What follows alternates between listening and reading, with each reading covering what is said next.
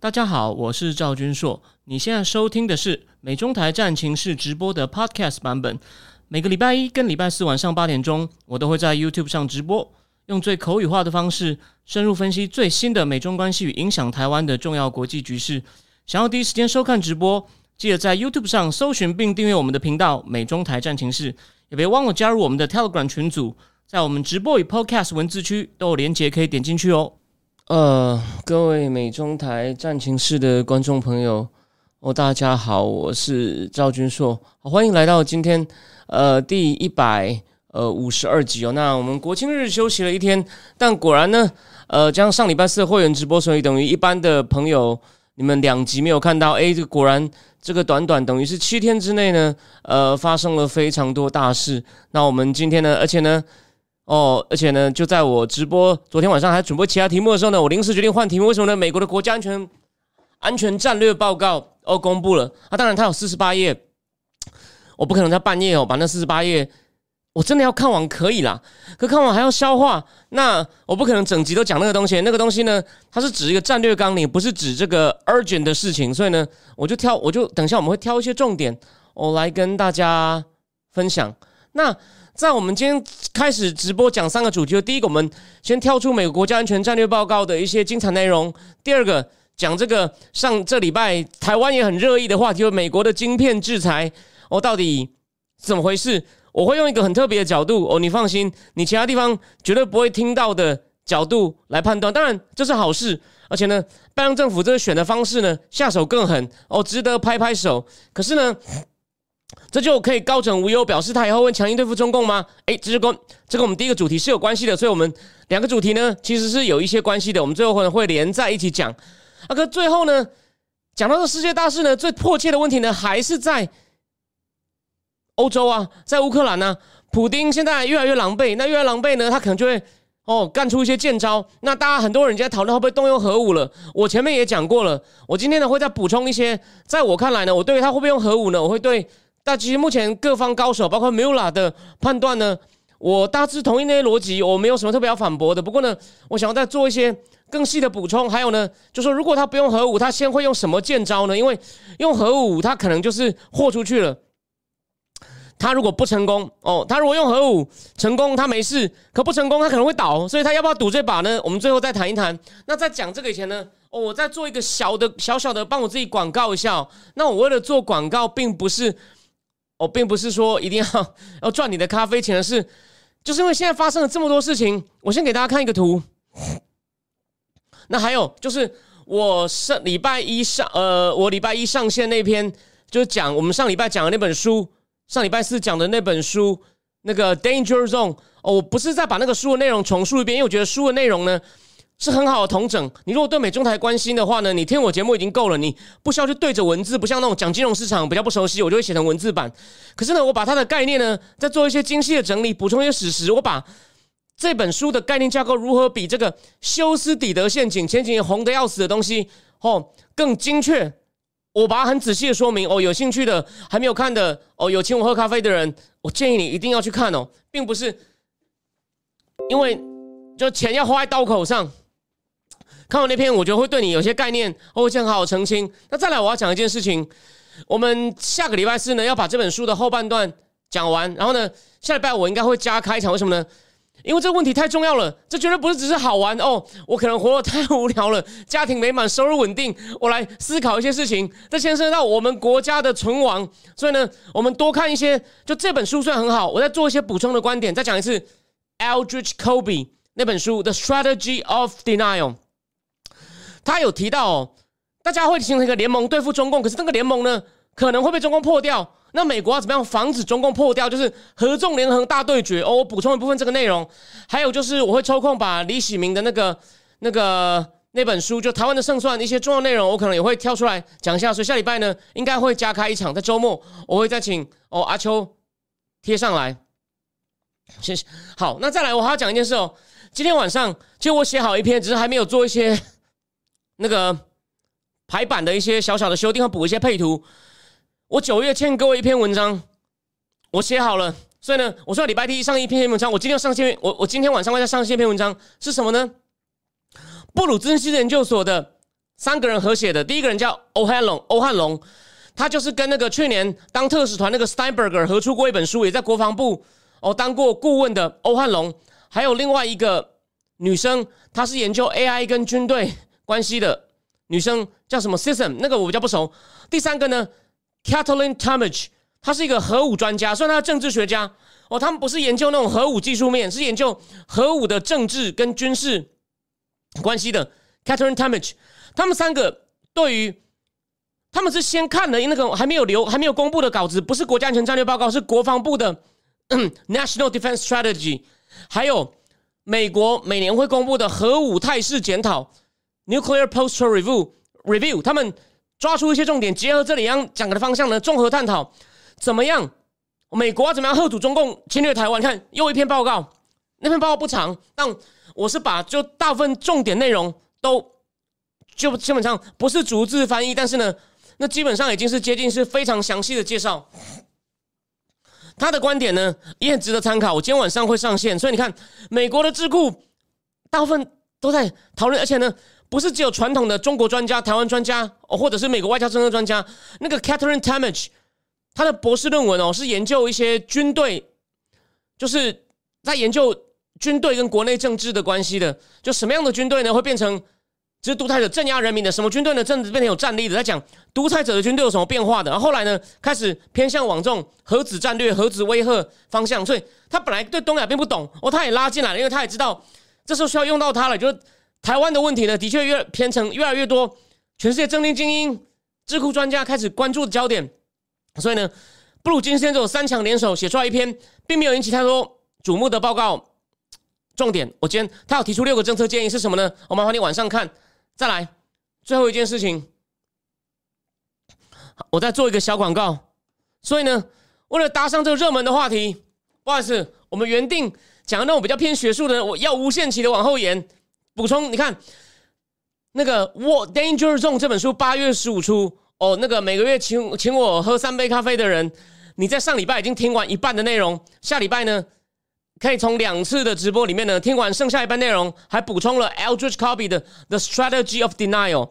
那 Eldridge Copy 的 Strategy of Denial 呢，基本上是从政治、军事、外交跟军事上如何喝阻中共。哎，我刚刚讲了布鲁金斯研究所三个，那三个高手写的呢，就认为 Eldridge Copy 这种的 Strategy of Strategy of Denial 呢太狭窄，只有军事、军事跟一点政治的不够。他们提出更完整的六个政策建议是什么呢？哦，晚上上线，再麻烦各位去看。我会应该会开放三分之一哦，你没有请我开会没关系，我开放三分之一，让你知道大概在讲什么。然后再来，所以呢，我们十月讲这本书《Chip Wall》，他呢出目前到为止出了还不到一个礼拜，到各位可以听到这场直播的时候呢是十一月初，也就是他才出三个礼拜。哦，美国人可能都还没看完，但台湾呢，你愿意请我喝咖啡的话。十一月初，十一月的第二或第一个或第二个礼拜四，我还不确定，我们就来读这本书的前半部。好，那所以呢，如果你有被我打动的话呢，你可以去参考一下哦。赵军硕正经智库，它的连接呢，在我们这个呃 YouTube 网页上下面有，或者你直接上方格子打我的名字，我就可以看到哦。你你不用一开始定一年，那个那个这个这个不用不用不用一开始就这么支持我，你可以先试定一个月看看，翻一翻，还有。就是因为这个话题，现在这个制裁的话题太太热门了，所以呢，我上线一篇我去年二月、去年五月写的文章，就在讲《日经》杂志很仔细的介绍了长江存储如何规避制裁。嘿，规避了半天，果然还是下去了。所以这次值得给拜登政府一个掌声。可是呢，他们为什么要这么做？我们第二段再来讲那篇对于长江存存储，知道我们可能活不久了。那时候是看。但他但他报道的过程是指川普时期，他们看到川普时期这样子，动不动就先斩了华为头，然后再把中兴的头也斩一半，就是高阶的全部斩掉。中兴本来是高阶，全部斩掉。那中长江存储想说，我们我们本来是老三，现在跑不掉了，再来就换我们了。他们想的，哎，到拜登的时候喘了一年多，哎，可是怎么还是被斩了呢？但他斩的方法不一样哦，不过威力还是很大，所以呢，还是。哦，拜登政府真是干得好，好，那我们这个话题，我们第二个，我们等一下第二个主题再回来讲。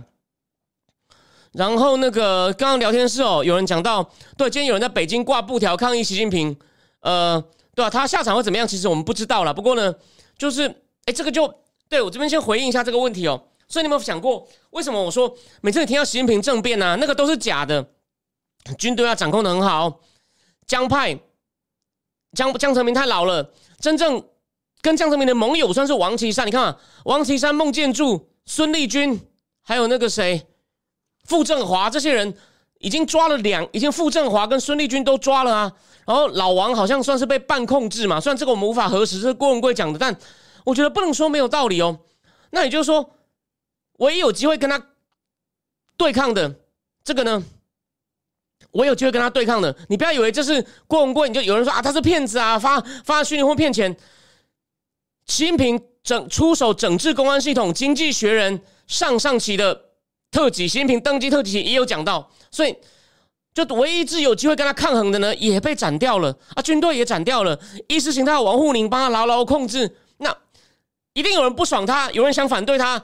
想是一回事，问题是目前没有人有能力啊，所以这就是今天刚像王 bb 讲的，他只能在北京的天桥上挂布条，哎，真的是引起全世界瞩目了。但他代价多大，我们不知道。我们希望哦，他不要受到太大的苦难。那也就是你现在能做的，因为有你的能力就目前就到这里了。所以习近平怎么可能会政变呢？哦，我就实在是想不通。然后 Catherine 问我说，这次的代制裁背后是代期或余茂春？呃，没有，应该是商务部。Raimondo，我等下会提供你一些资讯。等我一下，等第二个主题，我都不是执行的，当然是 Ramondo。但是呢，我会告诉你一些推力，一些你其他新闻报道里面这次没有提到的推力。那反而产业面、技术面的东西呢，我就是点一下，点一下而已，因为这这也不是我的专长，好吗？那我我们先来，我们现在讲第一个主题，就是刚出炉的美国国家安全战略报告。哦，这个东西呢？相当的、相当的重要，但是呢，在讲这个国家安全战略报告的一些精彩内容之前呢，我先念一个东西哦，这很重要哦。你一定想，你一定想不到，现在还有人在念这个东西，它真的很重要哦。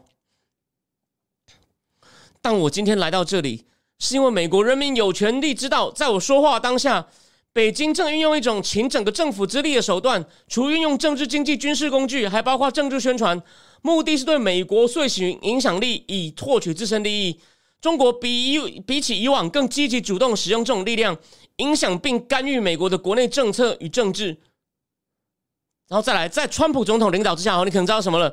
美国基于那些在殿堂中倡议已久的原则和政策，开始对于中国的行径展开具有有意义的关键反击。川普总统去年十二月发表国家型战略，形容一个强权竞赛的时代新时代到来。就如我们所写的一些国家。开始重绘他们在区域和全球影响力，他们并且正在挑战美国地缘政治优势，试图改变国际秩序，以符合以符合自身利益。好，这是彭斯二零一八年被认为是比美丘吉的甜不演说。我再念一小段，等我一下。过去十七年来，中国国民生产总值成长九倍，摇身一变全世界第二大经济体。这很大程度上源于美国对中国的投资。中共党使用一系列不符合自由与公平贸易原则的政策，包括关税配额、货币操纵、强制技术转移、窃取智慧产产业补贴。这些政策在伤害竞争对手的情况下，用来建立中国制造的基础，其牺牲最大的就是美国。这这段超级 Peter Navarro 嘛，中国种种行径使美国贸易产生逆差，去年来到三七五三七五零亿美元，几乎占了我们全球贸易支出的一半。就像川普总本周所说。过去二十五年来，我们重建了中国。现在借由中国制造二十二零二五计划，中国工厂试图控制全世界百分之九十最先进产业。你想说，我为什么要念？我要为什么要复习这种老道牙的东西？因为，因为我要，我必须要提醒你，就是对比。什么叫对比？拜，我们要跟拜登政府做对比，看看他们的格局高度分别在哪里。哦，我不是要说拜登写的烂哦，他。他有他，就是他们，但是我还是提醒你，差别在哪里？好，当然，他现在弄到全世界目前乱成一团哦，当然不是他害的，但是他身为世界警察，是不是有做？就因为一些问题放出错误讯号，而且呢，没有成功吓阻坏蛋呢？这当然他有责任。好，那现在不是骂他的时候，我们来就事论事，他怎么看待现在的世界局面呢？他说，这个报告第一部分在讲。我们的 vision 就是我们到底我们的战略眼光是什么？我们他说我们面对两个战略挑战，第一个是后冷战时代呢已经结束了，所以呢现在在几个主要强权之间呢有一个竞争，哦，去形塑未来世界。那强权，所以呢他认为哦，为了要竞争，什么东西需要强化呢？自觉、领土主权、政治独立哦，需要被尊重；国际机构需要被强化；各个国家必须要能够自由的决定他们的外交政策；资讯要被自由流通；普世的人权价值必须要被支持；全球经济必须要在一个平等的那个市场上，而且呢，要提供所有人机会。好，这我们等下来讲。我先跟你讲，他这样讲，就是。后冷战时代，哦，大家在竞争，所以呢，我们要我们要继续去维护这些价值。诶，这个好，我非常赞成。而且呢，你讲的比川普广。好，再来，他第二个，我们面对的环境有什么呢？他从他们战略眼光看出去，什么叫第二个是第二个 strategic challenge 是什么呢？他说，现在我们在竞争的时候呢，全世界人们呢，还是要还是要去处理一些跨越边界的问题，一些共同的挑战。哦，不管是又来了 climate change。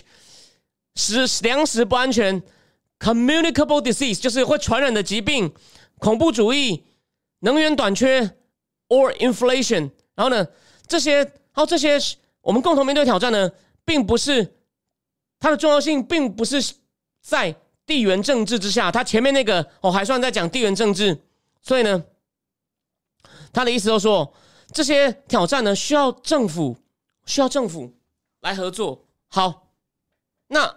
我先讲哦，哎，有人有好，那聊天室有人说早安哦，他不知道从哪里来的，欢迎你，你你应该是从美加来，谢谢你一早就看我的东西。那我我我现在继续讲哦，你你会发现，你会发现一件事，他讲到的，你要竞争，那你你要你要竞争，他就是要去弘扬那些价值。好，这我这我认为没有问题。但你有做到吗？你有强化国际组织吗？那为什么谭德赛还继续在那边当呢？然后国际组织有强有有，你有成功的强化吗？没有啊。然后中共在联合国一直搞渗透哦，或者你有把俄罗斯逐出安理会吗？想办法逐出安理会吗？你还是让中共或俄罗斯常常伙同一些流氓国家哦，在联合国在国际组织里面跟你打对台？那你怎么样去？哦，维系你这些东西啊。然后第二个，他说我们还是要全球合作，各种全球一体合作。当然，这比川普广。很多人就说川普这样太自私哦，一切完全就是强权政治，狗咬狗。哎，我觉得这个叙述蛮有意思的。所以呢，你有去注意到有些问题，还是要全球合作好。但是呢，但是你要提醒你，这世界根本的动力还是 geopolitics，还是 realism，因为国家之外没有更高的主权。所以呢。你必须要保持不安全感，该狠的时候要狠。你如果过度迁就，说全球问题也很重要，所以呢，我们要牺牲一些我们自己，牺牲一些我们国家所注重的价值，我们我们自己国家的利益。那我认为，以你是世界警察，你这样子是有危险的哦。我的意思就是说，你不能为了这样而要人家跟你合作，而去在其他地方妥协。算。他讲到中共的时候，后面有讲，我们不会因为要求中共跟我们在一些全球性合作上，希望全球性议题上，希望跟他合作而妥协。好，希望他能够坚守这个原则。好，那我继续讲，再来。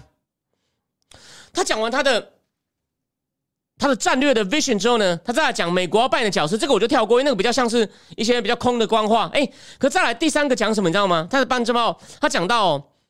在了这个世界，他就讲到一个重要主题：民主跟威权的对抗。所以他认为哦，这个他们战略 strategic vision 这样看出去最 pressing、最迫切的 strategic challenge 是什么呢？就是这种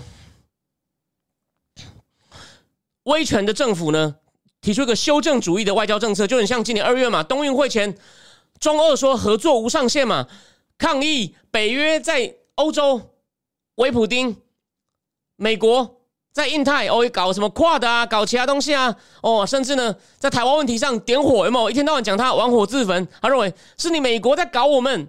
经济学人这一期也有讲到说，中共不停的在派外交官，在对各国洗脑，说是美国在挑起台湾问题，是美国在玩火，在破坏我们领土主权的完整。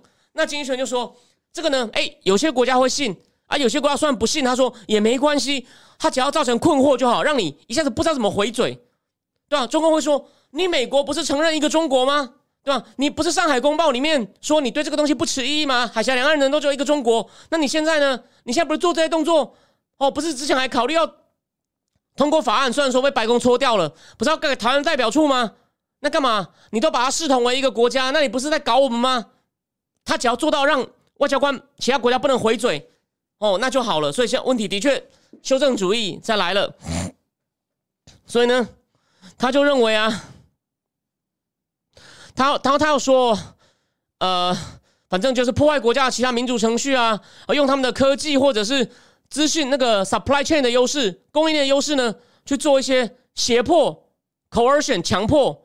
或压迫，还有去输出一个不自由的国际秩序。OK，哎，他有意识到这个威胁很好，可是，哎，这就为什么我要我要对照？为什么刚刚念彭斯的东西？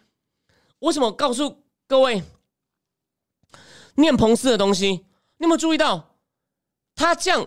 这就就好像我为什么最新的礼拜一篇文章用了那本《Danger Zone》，从对历史事实更深刻的讨论。来去反驳休斯底德陷阱太模糊，想要用雅典斯巴达来套全部，只做一些小的修正，这样是不够好，而且还有误导性。大家都套透过那个思考美中关系，no。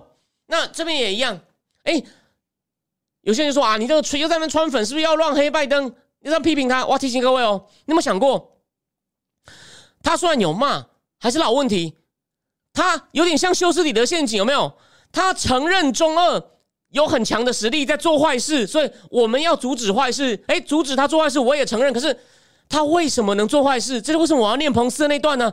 是因为我是因为美国让你进国际体系啊。这我上礼拜四的付费直播有没有讲过？美国帮助你长大，啊，然后拜登政府现在都不面对这一点，就是是我我给你市场资金技术，让你有今天的。所以呢，我随时可以抽走。所以这边你有没有想过一个很诡异的？你们有？你你们有没有一个想过一个很妙的问题？就是拜登政府表现比较好的时候呢，就是回到川普路线来。他自己的方法呢，就是有缺陷哦。你看他这个只讲对一半呢，中共有问题，破坏国际秩序没有错，谁造成的？你怎么都不讲呢？啊，人家彭斯还不是 负负负责外交，更不懂东亚。就记得我讲过，他被伯明扶出来，因为伯明自己飞去北京警告北京说，我们要开始修理你们喽。你那时候伯明才。哎，就我这个年纪，四十六岁，他们不把伯明当一回事。伯明想说，好不鸟我是不是？把我当小鬼是不是？那我叫我们我们大佬抬出来，狠狠修理你们，就直接讲了。我刚我们念了两段，没有美国哪有你们呐？他们有抓，而且还要讲你们还在渗透我们。那我之前节目不是提醒过了，连赖一中老师他绝非川粉，他甚至可能很讨厌我们这个，尤其我这个没有礼貌川粉把我封锁，但没事是我活该。他都说。美国的报告现在绝口，布林肯演说绝口，国家战报又一次绝口不提中共对美国内部的渗透。所以，你有想过，他们对于病根并没有在概念上成弄好。不过，这个晶片的制裁，就是但我们是公平的，我们节目是就事论事，我们不是只是讲个立场，讲给你爽的。他这个晶片制裁是的确有连对着根打击下去，这个非常好。所以呢。或者某种程度上，我们怎么希望拜登政府继续言行不一致下去？他一直，而且最大问题来了。我现在讲完他前面的整个，他这个干战略报，大家伙重点来了。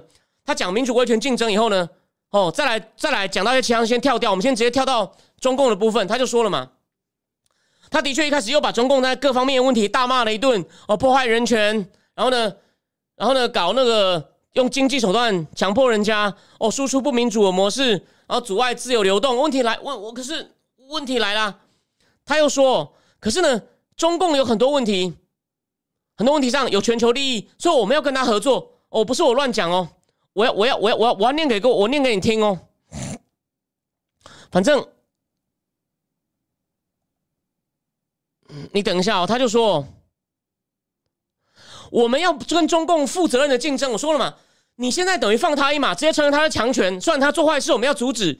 那你有没有想过，他变强是你造成的？而且呢，不但是你给他东西，你还让他进来偷，这两点都不讲了，哦，直接承认他是个强权。好啦，然后呢，好，他要做坏事，我们要挡，所以呢不够完整，这是他第一个问题。第二，而且呢，还是开一个后门？什么叫开后门？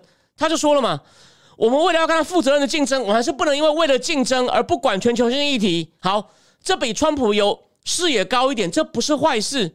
那他就说他希望要跟中共怎么？可问题就是，哦，他他要跟中共，他说他希望在哪个地方跟中共合作呢？在报告里面写的哦，气候，pandemic 就是大大流行病的威胁。你看你都不就责了，直接你看又又又错了。你你相信跟他合作？他虽然这报告里面我补充一点，他有稍微讲到中共一开始有一点隐匿疫情，就这样讲一下。但到底疫情怎么来的？不管了，non-proliferation 核武不扩散，还有什么呢？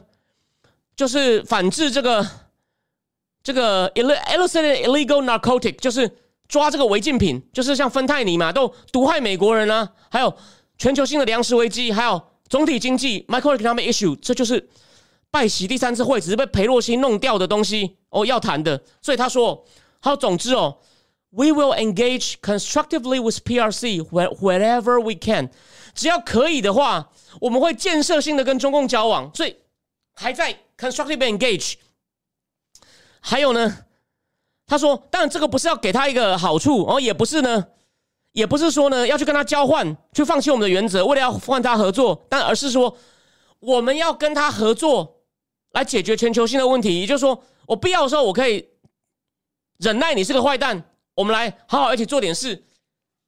这个理想很好，你觉得做得到吗？我就讲嘛，你就这么耗时间嘛，中共一定会勒索你，虽然。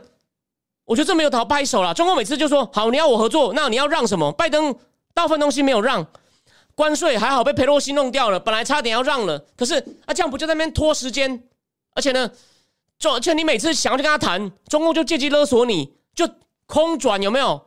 那你看，你今天一使出川普这种晶片的东西，效果就不一样。所以，嗯，大家现在懂我的意思吧？但我们再回过头去哦，所以我们回过头还有一个，他总结了三点。他要怎么去跟中共对抗？那三点其实我们节目讲到烂了，所以呢，哦，这边再帮自己广告一下。我等下讲出来，你想说，我早就我说这就是所谓的拜登 doctrine 嘛，拜登拜登信条，拜登主义。哦，才不是什么拜登主义，很简单嘛，有三个东西。等我一下，我要确我确定，我不要我不要讲错。但是呢，第一个就是投资自己，这我老早就讲了，像他们的经各种法案啊，投资自己。增加我们的竞争力，增加我们的创新能力，增加我们的 resilience 韧性，还有我们的民主。再来，要跟我们的盟邦三句不离盟邦，跟我们盟邦更紧密的团结在一起，哦，追求一些共同的目的。第三，跟中华人民共和国负责，就说负责任的竞争，来维护我们的利益，然后呢，建立我们对未来的规划。你觉得这三点，现在问题？问题就来了，三点，这三点是不是我我我基本上前面两点，国内大傻逼，虽然有些是好的，我也不反对哦。你只要不要弄到通膨失控哦。你美国本来就需要基础建设，这创我没做好，你去做很好。第二，盟邦我讲过啊，大方向我不反对，这我不是讲烂了。你你跨的哦，都弄了太多跟安全无关的东西，直接被印度。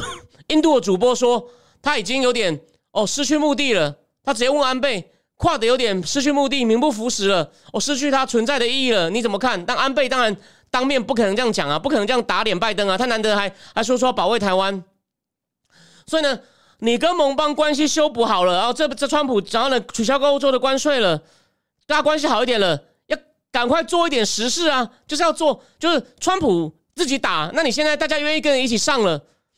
当然，他现在只是关系好，你要办，你有办法说服他跟你一起上吗？哦，这这不容易哦。那你努力啊，你做得好，就跟我们节目就事论事，我们一定会肯定你的。就甚至假设川普二零二四假设能重选，我都会建议川普说，你要学拜登，不要得罪你的盟友，想办法说服他跟你一起打人。但川普时代后来也有做啊，大家不要忘了，我现在看的每一本书都有讲到川普时代 Pompeo 如何去说服大家不要用华为。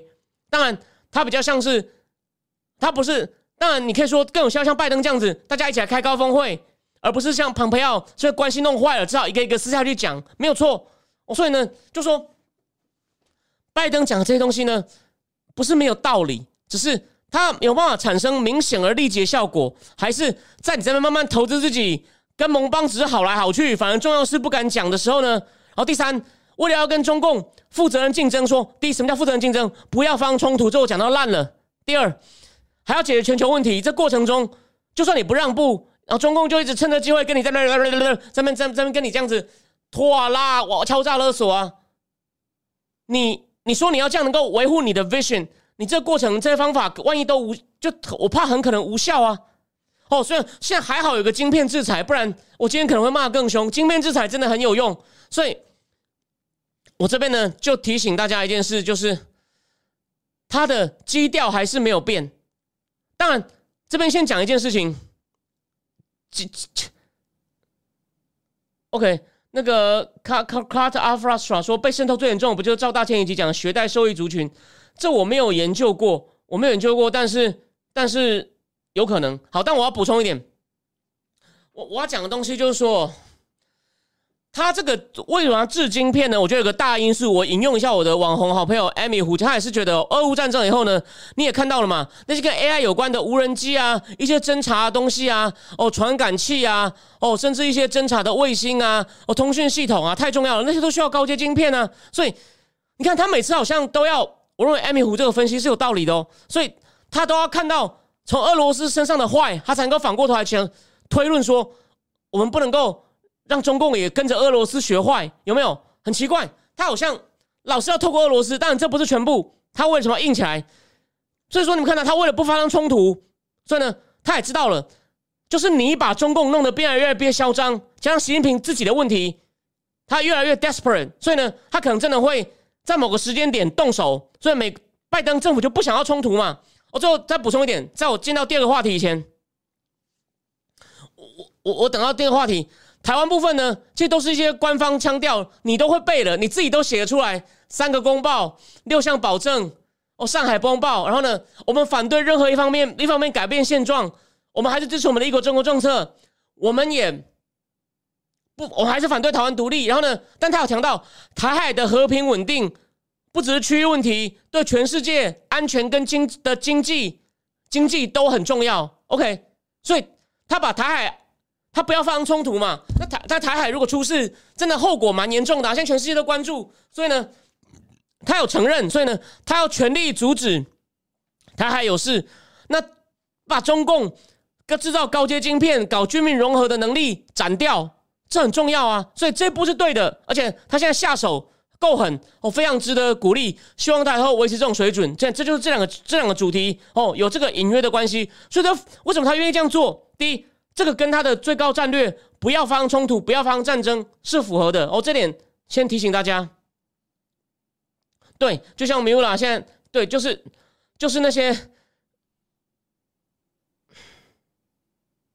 OK，米乌拉做了一些补充哦。他说我讲的东西不需要高阶制成晶片，最主要限制资料中心里面的 ML 能力。我不知道 ML 是指什么。然后未来战争会大量用到 AI，希望限制中国的 AI 发展速度没有错，就是要限制这个。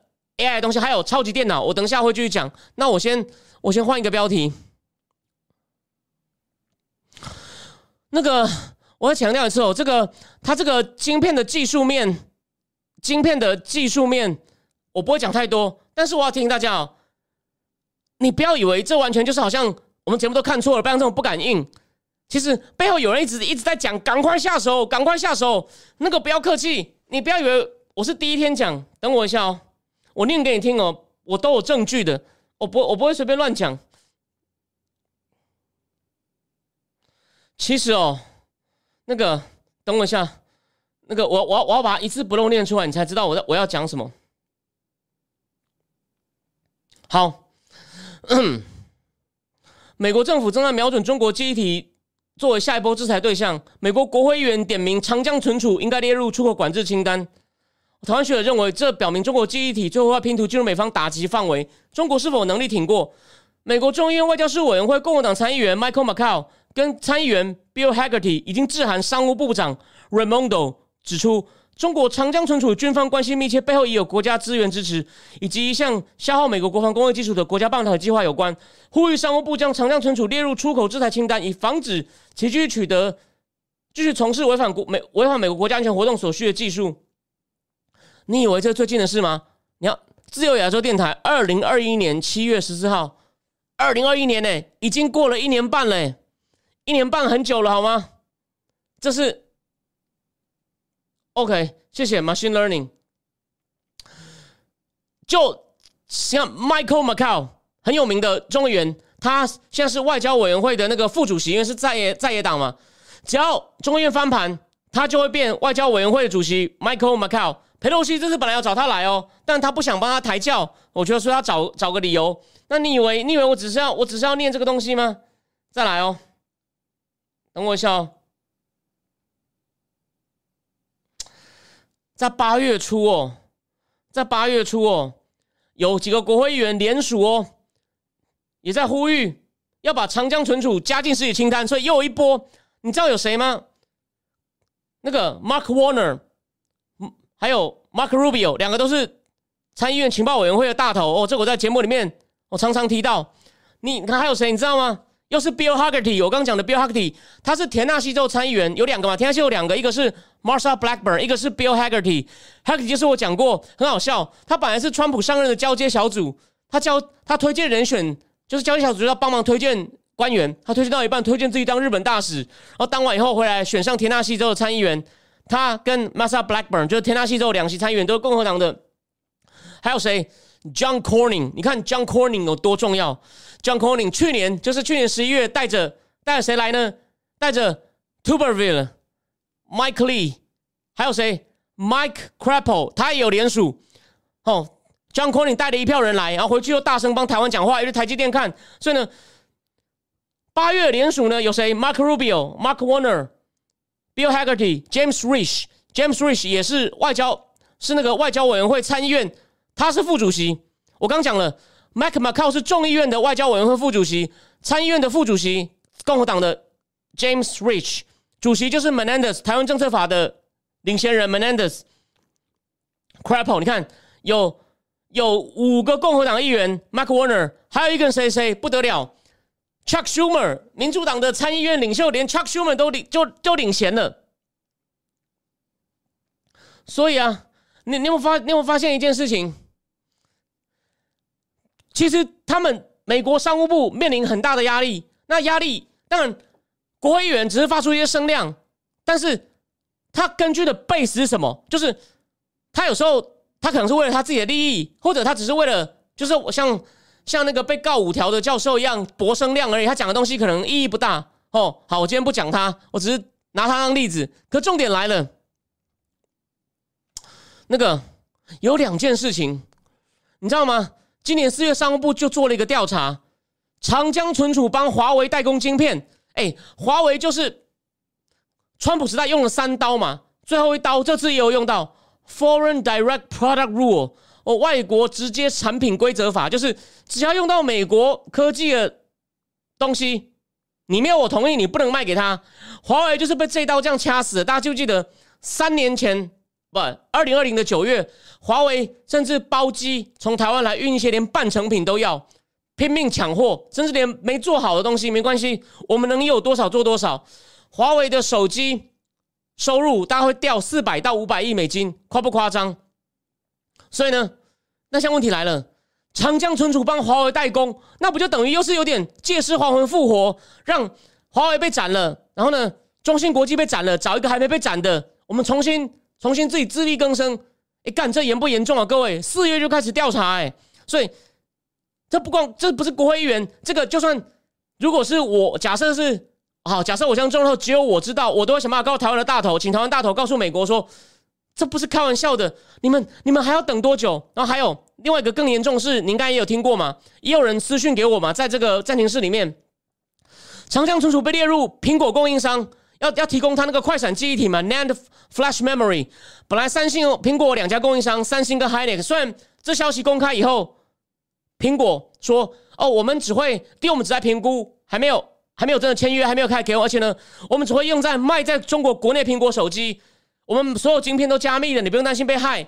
可是呢，那个那时候九月的时候，Mark Rubio 就出来说，我们还在放，我们还在放长江存储这样搞，我们还在。”那你就不等等于美国政府在发出一个信号给那些贪婪的国那些 greedy company，就是 it's okay to do business business with them。比如说像你一定在脸在脸书上，你看你关心中美关系，看我节目，你会看到都那个美国那些大的什么应用材料公司，还有那个科林 Lam Research 的技术人员都要撤走了，他现在不能帮他，在供应这些半导体，不但是设备不能再供应，哦，那些顾问也都要撤走，只要有美国籍会有绿卡或者美国美国公司，从从就从昨天开始都不可以，都不可以有任何关系，连电话都不能接。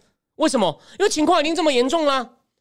还有个问题嘛？他说主要用在中国国内晶片，你怎么核实？How do you verify？虽然我觉得也不是不能，可是呢就很麻烦呢。而且万一核实没有查到怎么办？那不就以后苹果手机全世界都有长江存储？那不就又来一个新的小华为？所以这些事情都非常严重。而且呢，他。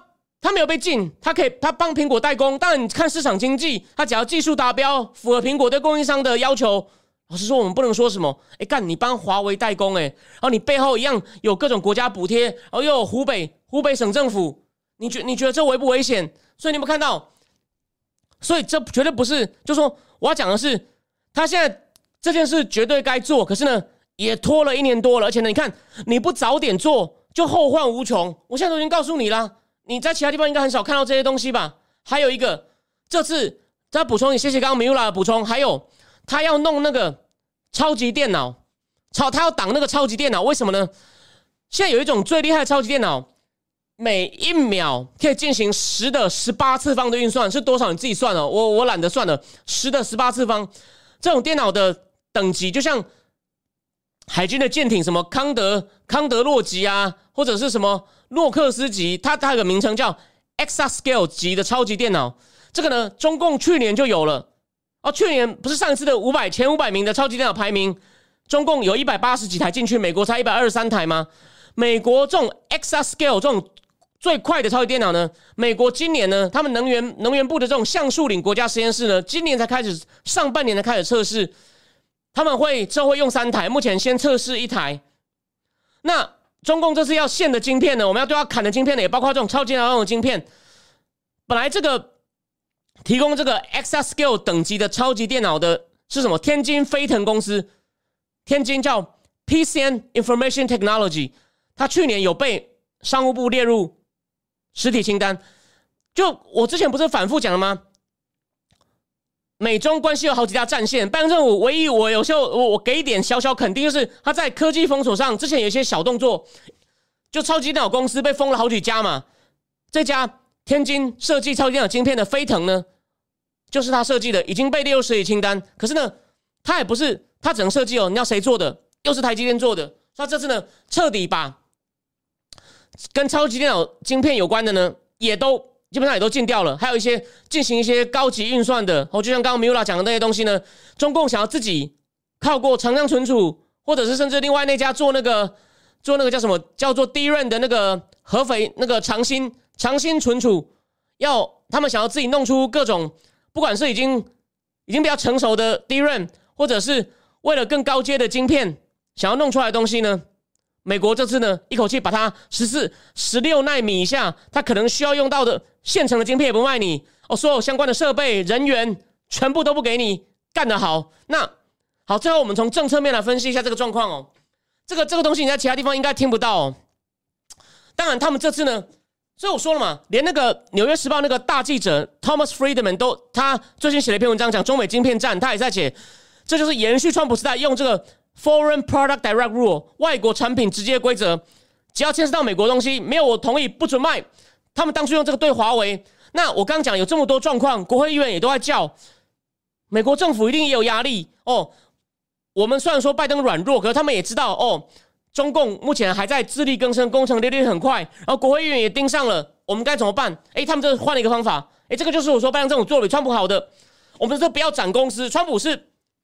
就记得贸易战互相报复的时候，第一次斩中兴、中兴通讯，后来习近平打电话给川普，罚十四亿美金，然后派人去监管你，恢复生产，所以中兴火起来了。对华为是第二轮贸易战的时候，他每次忽然报复你，美国才不是说在加关税，就忽然斩你一个科技公司。这次呢，他不针对公司斩，他是针对好，针对产品，针对产品，还有整个供应链，因为供应链这中共自己害的啦，因为。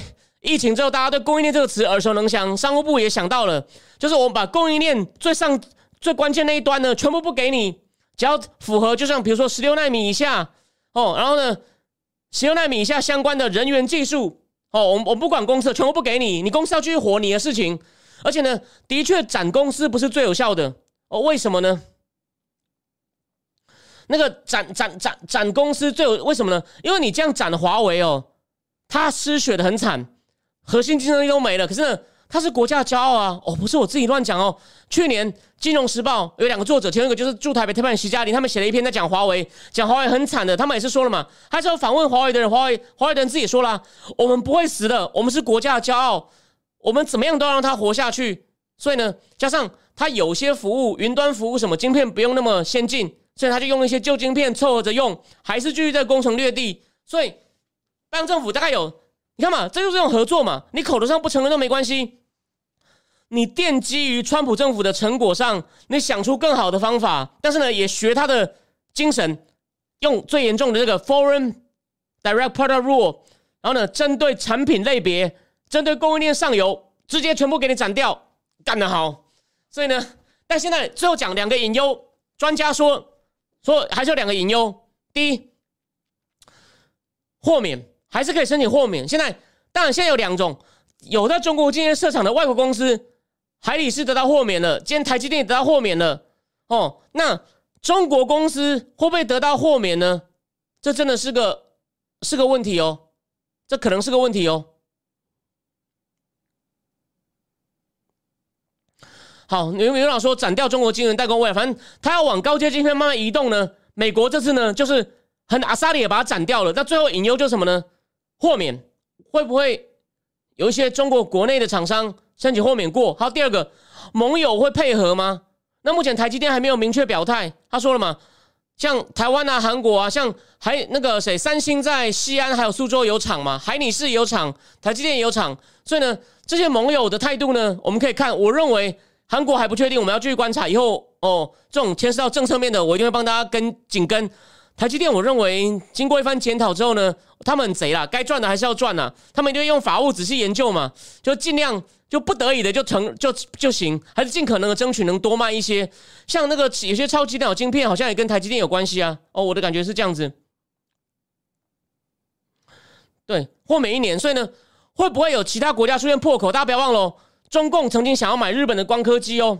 所以盟友能不能配合？所以拜登政府。大方向是对的，我从来没有批评过。我说应该这样啊，你要很完整的弄好。川普是有时候真的是狠狠的一拳下去，哎，后面漏了一些东西，然后才才在才才赶快再补上去。哦，虽然也有补上去，可是呢，拜登这种事件如果想的很完整，像这次结合川普精神，然后呢展的很周全，是真的不错啊。那所以我再讲一次，我们回顾一下，就说，但我们还是要公平的看哦，它的效果绝对有川普水准，甚至超越了，非常好。所以，他如果能适当的吸取川普政府正面经验，加上我说了嘛，他其实已经把长江存储放有点久了。这真的不是说我爱批评他。你不要忘了，我我节目讲过好几次吧。去年的白宫供应链报告一直在讲嘛，就很像那个长江存储呢，他们那种快闪记忆体呢，它好像有分越多层就可以储存更多资料。长江存储呢，已经发展到一百二十八层了，已经很高级了。它现在准备要进去到两百三十六层，看起来也不行了。它如果它的晶片就有两百三十六层的话呢，它就会变得很先进。那长江存储呢，目前占全世界的半导体的这块的市占率的百分之六，还不多。可能它成长很快。去年白宫出的供应链检讨报告就一直一直点名长江存储，我就在想啊，你去年出到现在一年半了才动手，不能算快吧？但有动没没动好哦，就是这么简单。所以。OK，就像米拉讲的，对吧？那个高阶晶片不能卖给中国了，会掉单。对，台台湾那个南京厂其实生产的不是很高阶，不是很高阶，是没有错，是是，其实就是已经很成熟的制程，所以问题其实不大。只是台积电剩下的东西，它它能卖多少？它能够继续卖多少？我想台积电应该一定要在那边研究，那就一堆律师在那边研究，这就不是我能马上能搞懂的东西。然后。Catherine 刘提供了 Catherine 卢提供一个郭郭文贵爆料说，报习习近平准备战争动员，准备台湾动手。过去不到一个月时间，长虹无人机晶片采购多少多少倍，知道五万倍都买到手了。嗯，有可能啊。那个他一定从俄乌战争还是有学到很多教训啊。但真补充一点，先谈个无关话题。他之前是想以为想要学俄罗斯怎么打下乌克兰，他现在反着在学乌克兰怎么样去，他从乌克兰怎么样挡住反击，来来来反推，我要怎么样挡住台湾的反击。所以中共还是有在学东西，所以很麻烦。那所以呢，这种他的战争能力，他要搞军民融合，所以呢，美国政府一定要挡，不然你每天都说不要发生冲突。那如果你从科技上不挡他，因为好，这边这边补充一点哦，看起来我可能要写成书面了。拜登政府，我我之前节目里面讲过，拜登政府本来被认为是国防部长大闷人 Michelle Flournoy，他在外交外交政策上写那篇文章，Time is running out to defend Taiwan。他讲的大原则，除了说要增加轰炸机挂弹数目以外，其他都在讲 AI 传感器。哦，美国你要撇开国防部传统发行发展大型在台弄很长的时间，要找一个有经验的人，迅速的定出很明确目标，每一年都要给台湾增加多少。武器、弹药、传感器、AI 侦测器、哦，扫雷的东西等等，就是要结合，要搞这种类似民用可以转为军用的东西，不用透过军方繁复杂采购、评估、规划程序，给台湾更多这种东西，就有越能防卫中共。他说这都可以很快做到的，因为未来二零二四、二零二七是危险的空窗期，所以他讲的东西，那这些东西要对抗这个 Catherine 刘刚讲的那种类似像无人机啊，或者是怎么自杀式无人机啊等等。或者在就是那种中共在海里面布的一些传感器啊，或者甚至一些哦上面的一些卫星啊，哦 whatever，或者是一些控制飞弹的东西啊，这的确短期内是一种像是军融合的科技战。那拜登政府呢，我们上我们批评他甚至高层缺乏意志力，跟有些判断不够好。可是呢，美国还是人才济，他们怎么可能会看不到呢？然后我总结一下，就是他们从俄乌战争发现问题完了，中共应该也在学。第二。长量存储真的很糟糕啊！他们自己都讲了。第三，国会议员在点，而且不只是共和党哦，连 Chuck Schumer 都进来，连 Chuck Schumer 都进来点。然后第四，他们点的东西只是炒声量吗？不是，都都已经华为找到一个新救星了。然后呢，连苹果都要渗进去了，你你还不动手吗？哦，只是说他这次很聪明，是他不斩公司，他是整一口一口气直接把那个祸根都斩了。哎，这个值得称赞。所以。我这边再做一下最后修正。我现在最后讲的时候，我有些新的想法。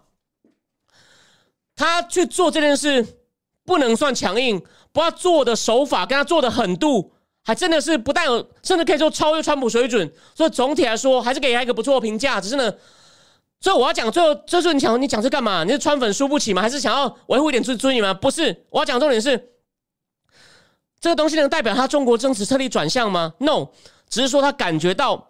迫切的危险呢，所以他做了一个不错的回应。他对中国政策有彻底转向吗？我第一个主题都讲了嘛，看起来还是没有啊，所以风险还是在啊，好吗？哦，那我们今天这前面两个话题先讲到这边，剩下的不好意思，比较细的，这个月的这个月还有下个月的正经智库直播会仔细讲哦，会因为那个那个我们有充分时间讲一本书的各种论点哦，有好奇的人呢，欢迎你，你可以试着请我喝三杯咖啡来喝喝看。然后最后多久？对我怕我最后忘掉，在我讲乌克兰最后的问题以前。讲一件事情，那个那个我已经确定包场了哦，我钱都付了。那个马里欧沟五号，那但现在他们还在帮我安排戏份跟时间，等确定以后呢，我会在我脸书还有战情室的粉丝页公布，我要帮大家抢票。我现在计划是，当然每个人都有些公关需求，我也不例外嘛。我可能会会有一百三十张票，假设我自己不算，可能三十张票我保留给我亲眼见过、平常有来往的朋友。我到时候如果。看他们，如果他们不到三张，就再拨过来；如果还有剩，就会有一百或一百更多一点哦。战情室的朋友，到时候我会想一个方法，让大家来跟我联络登记。然后呢，欢迎一起来看这部《流氓沟五号》。我这边先讲一下。好，那个 P H H A 问说，讯号干扰无人机有用吗？有，有，有。虽然我不是那么懂技术，但有，我看过相关的讨论，有。然后风花雪月说，建制派还是想制止战争，实际战争不可避免。二四年。整战争这种上台说过二十五年，说呃大势已定。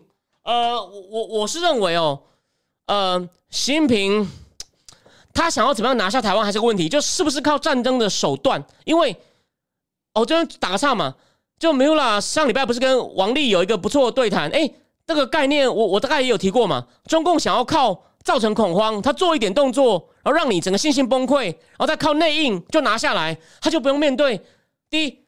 就算他能成功，他的军队要这样过海，他损失一定很强。就算他能成功哦，他还有可能不成功，甚至整个整个党都没了。所以，习近我风花雪月，我回应你就是，习近平会 do something，他希望成本最小，最好不要动到真枪真弹。当然，他可能丢几个飞弹，或者是封锁封锁，有可能封锁封锁台海，或者是做一些局部封锁哦，或者是。更搞更多飞弹演习，他希望不战而屈人之兵，就大家都在玩孙子啦。其实大家还是很聪明的啦，大基本上是这样。但会不会用到大规模武力呢？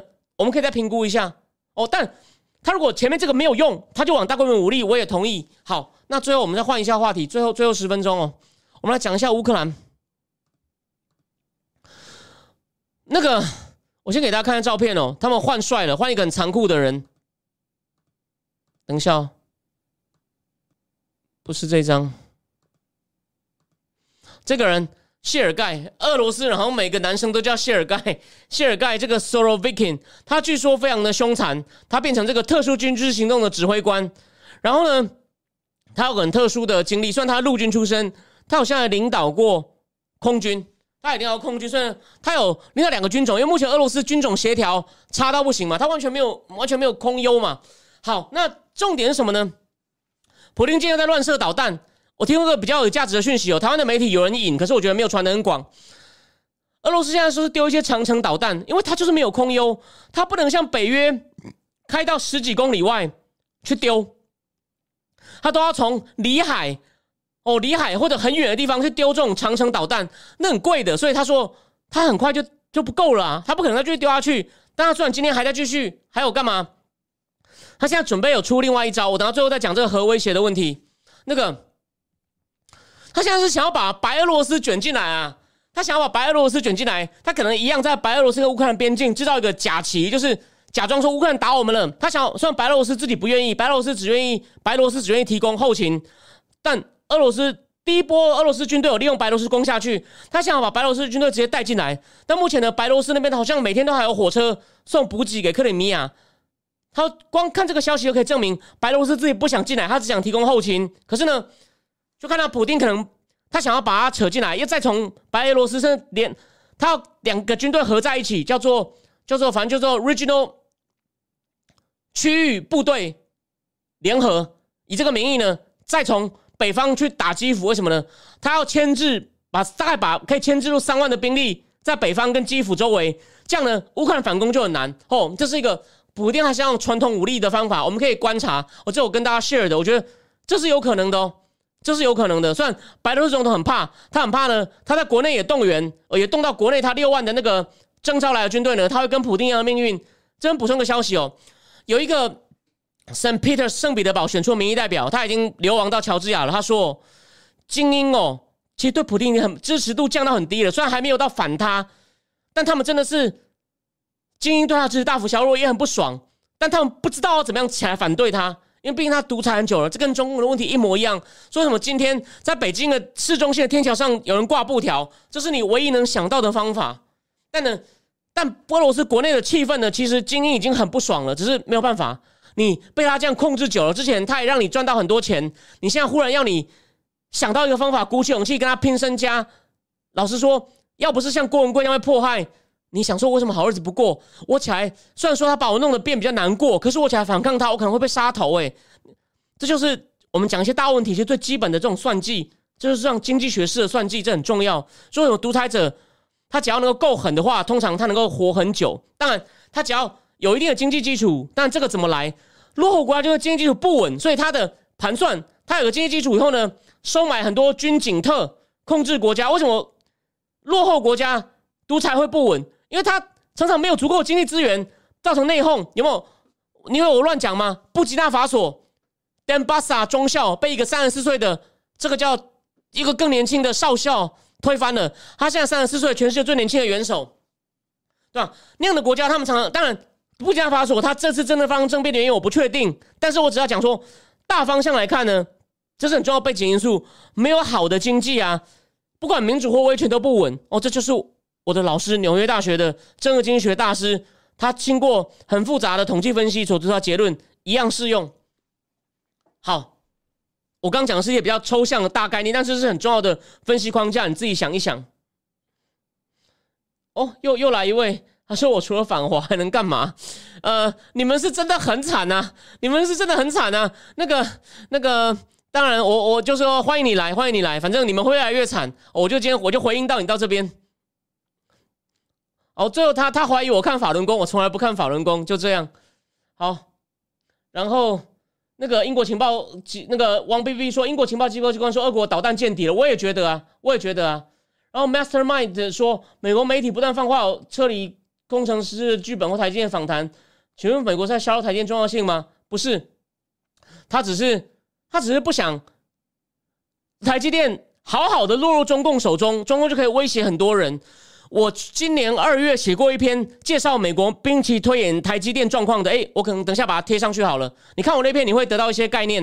然后呢，台湾目前的回应啊，那个兵器推演其实都推到了。然后有人问说包场哦，我现在跟他讲包在，可能是就要他正式上映的第二天礼拜六，可是他还没有给我回应，所以现在不能讲。我跟他讲在礼拜六，可是我还在等回应。哦，对，包场在台北太远，不好意思。哦，好，那我我还要再讲，最后讲到核威胁的问题哦。我同意这个逻辑。他如果连乌东都保不住，他可能会有，他可能会，他可能他他自己的政权，就他的战果保不住，政权甚至也被威胁时候，他有可能会用战术核武。I agree。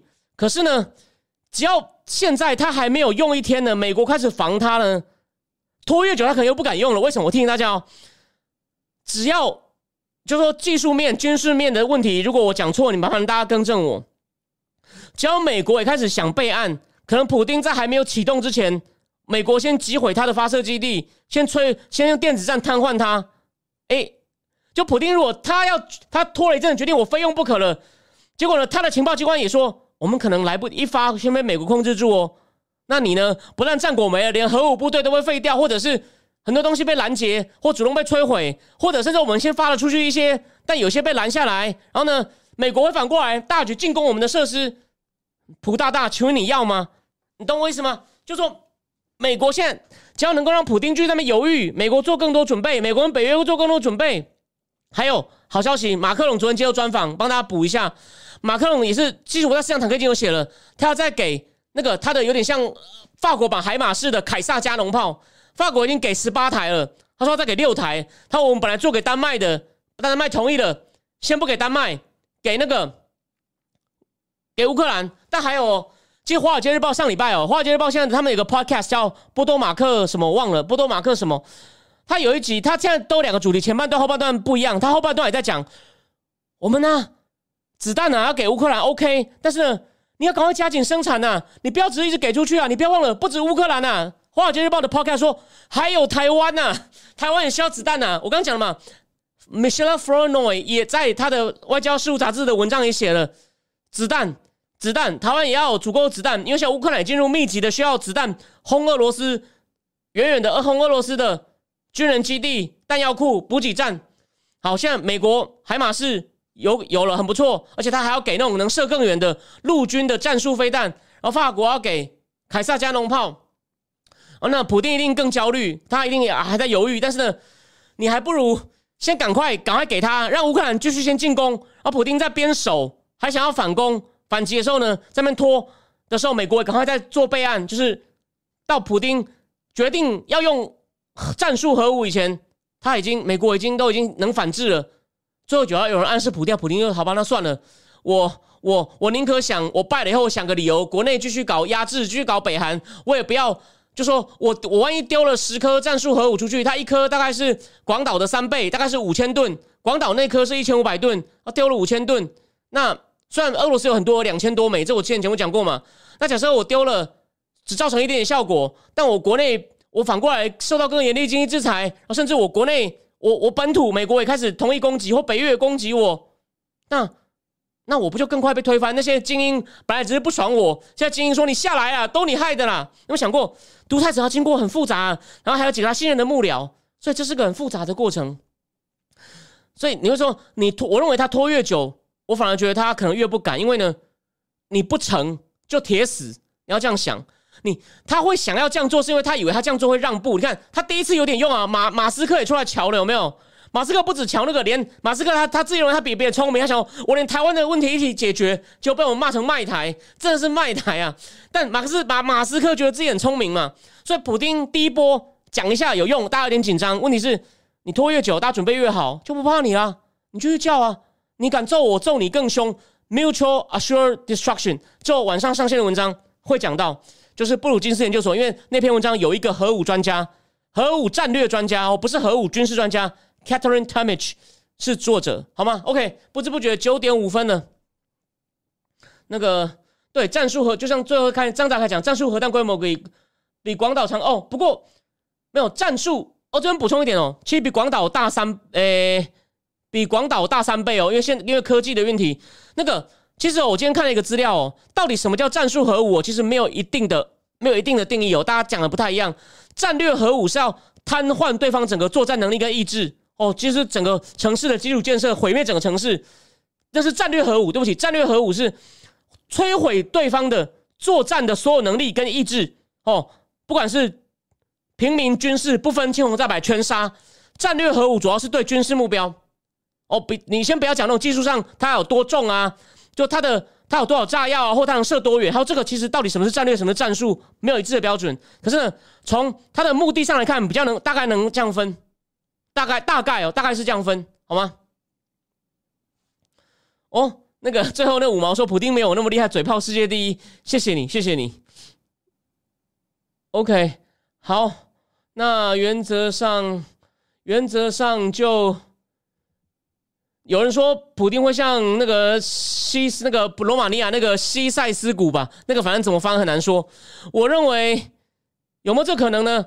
我们可以继续看下去。但是呢，大家北约多给武器是好事，连德国现在都在想要强化兵力，好吗？好，那今天讲到这样，那那个要报场讯息，我会在公布在战情室粉丝页。然后最后讲一下，今天晚上哦，我等一下休息一下回去，会把篇文章最后做一些文字修改，文内容我已经全部写好了。